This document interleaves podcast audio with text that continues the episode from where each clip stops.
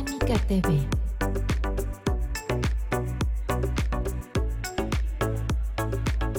Semica TV, el canal de difusión del Colegio Mexicano de Inmunología Clínica y Alergia. Estimados socios de Semica, el día de hoy tengo el gusto de presentar a la doctora Claudia Diosdivia Beltrán de Paz. Ella es médico especialista en medicina interna, alergia e inmunología clínica, certificada por Cónica Trabaja en el Hospital de Especialidades Centro Médico Nacional Siglo XXI del IMSS y es encargada de la clínica de inmunoterapia. Doctora, muchas gracias por su participación con nosotros. Ella nos va a hablar el tema de alergia y COVID.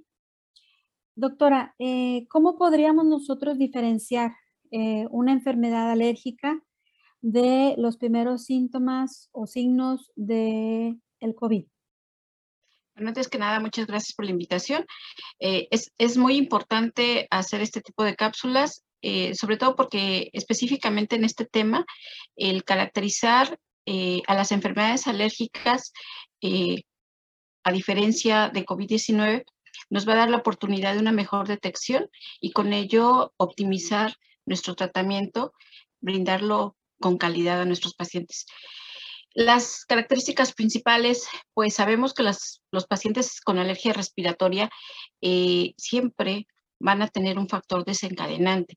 Generalmente ellos van a tener eh, síntomas que pueden ser intermitentes eh, y acorde a esto, ellos también en algún momento la, resolución de sus síntomas se puede dar con algunos medicamentos que van a bloquear precisamente este tipo de respuesta inflamatoria. Los síntomas básicamente son en los ojos, en la nariz, en la faringe, en los bronquios, depende de la entidad clínica de la cual hablemos, ya sea rinoconjuntivitis o asma. En el caso de COVID, la instalación de los síntomas es es gradual en los primeros siete días en la mayoría de los casos y, en el entendido de que estemos hablando de pacientes sintomáticos. Eh, generalmente ellos van a tener síntomas, sí van a tener síntomas faringios, puede haber faringodinia, pero se van a acompañar de síntomas generales.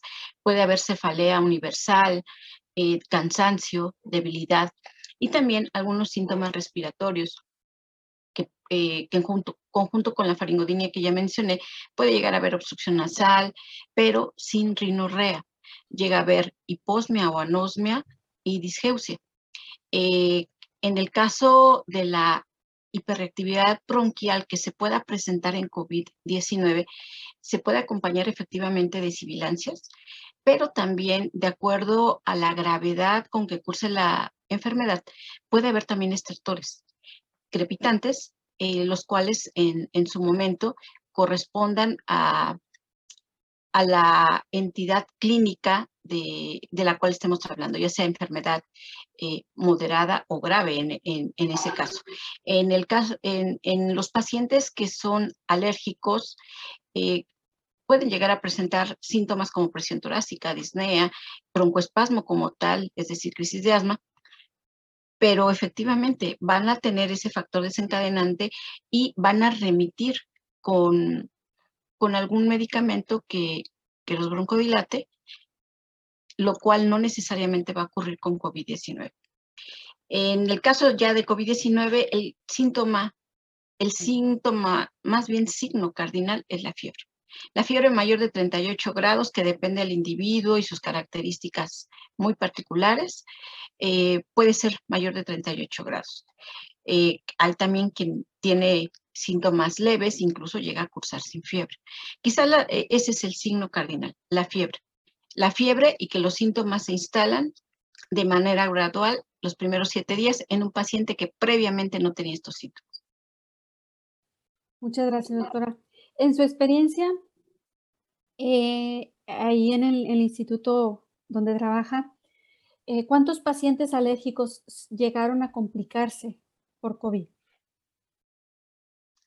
En el caso de nosotros, eh, hubo pacientes con rinitis y asma, pero el porcentaje no difirió mucho de la población general. Eh, realmente estamos hablando de un 30 más del, más del 30% que fueron eh, diagnosticados con esta enfermedad viral. La gran mayoría salió adelante, no tuvo complicaciones. Evidentemente, pacientes con asma grave son aquellos que tuvieron alguna complicación mayor, pero que con cuidados muchos de ellos salieron adelante afortunadamente. Aquí lo importante es que estos pacientes estaban con tratamiento farmacológico desinflamatorio, estamos hablando del esteroide tópico, y, eso en gran parte ayudó a que esta enfermedad inflamatoria, específicamente a nivel broncopulmonar, no tuviera mayor complicación en la mayoría de los casos. Muy bien, muchas gracias. Y en los adultos mayores, ¿cuántos eh, ¿qué porcentaje se complica y cómo abordaríamos estas complicaciones o cómo trataríamos estas complicaciones pacientes adultos mayores con COVID? En este caso ya eh, eh, vamos a hablar de pacientes, pueden ser alérgicos o no alérgicos, pero estamos hablando de más del 20%, puede ser 20 a 30%, y ellos generalmente van a, ver, se va a atentar contra su, su función en un paciente que previamente ya tenía comorbilidades. Eh, no va a ser lo mismo definitivamente un paciente que catalogado como adulto mayor en México después de los 60 años, haga ejercicio, eh, esté bien nutrido y que, y que no tenga comorbilidades a un paciente que previamente ya tenía un síndrome de fragilidad y comorbilidad con enfermedades inflamatorias crónicas como es diabetes, aterosclerosis, eh, obesidad. Entonces, en estos pacientes sí el índice de mortalidad es alto, pero precisamente porque ya la respuesta inflamatoria eh, del sistema inmunológico está totalmente aberrada, no, no, no responden de una manera óptima y eh, se perpetúa esta respuesta inflamatoria. También no es lo mismo un adulto que tenga una tasa, voy a hablar del riñón, por ejemplo, que tenga una tasa de filtración de 80 o de 100 mililitros por minuto, a uno que tenga 50.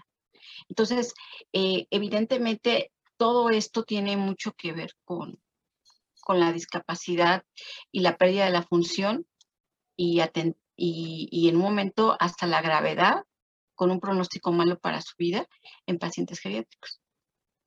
Ok.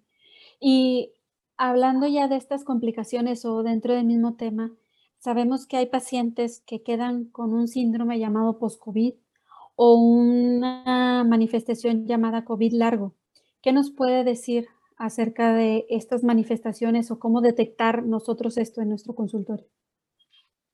Cuando hablamos de COVID largo o síndrome post-COVID eh, o COVID prolongado, estamos hablando de la persistencia de, un, de al menos uno o dos síntomas de, que se presentaron durante la infección por COVID, durante la etapa aguda, después de 12 semanas.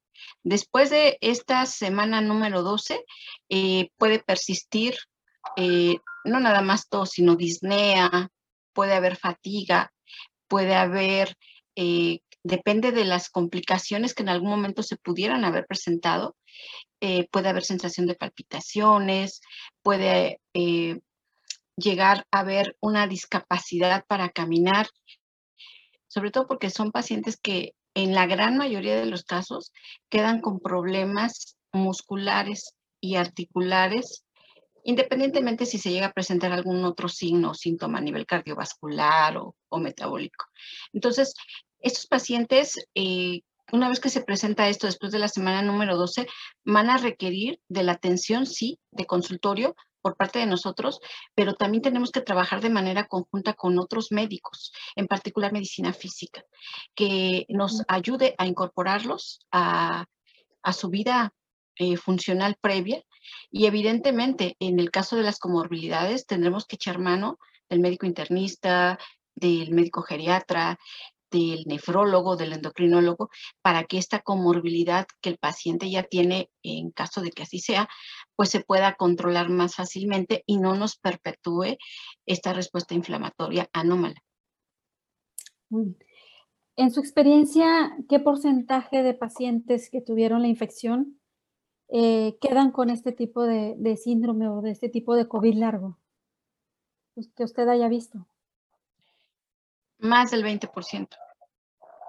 ¿Y cuál sería el síntoma más eh, que prevalece más en este tipo de, de síndrome? Disnea, debilidad eh, conjunta a dolor muscular y articular. Muy bien. Por eso lo que en el paciente En el paciente geriátrico puede haber deterioro cognitivo.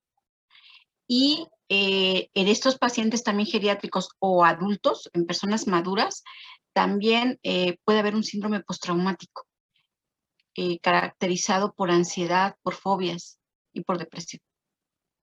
Muy bien, qué interesante, doctora. Y hay pacientes que mencionan también que tienen algo de pérdida de la memoria, pérdida de, este, sí, sobre todo eso, olvidar cosas o se refieren a eso. ¿Eso también forma parte de este, de este signo? Sí, sí puede llegar a ocurrir el deterioro cognitivo, pero muchas veces ocurren aquellos pacientes que ya tenían eh, problemas vasculares previos o degenerativos, tipo demencia. Eh, pues sí, llega a pasar. Ok. Muchas gracias, doctora. Eh, le agradezco su participación y esperemos eh, contar nuevamente con su presencia en una próxima cápsula. Muchas gracias. Gracias. TV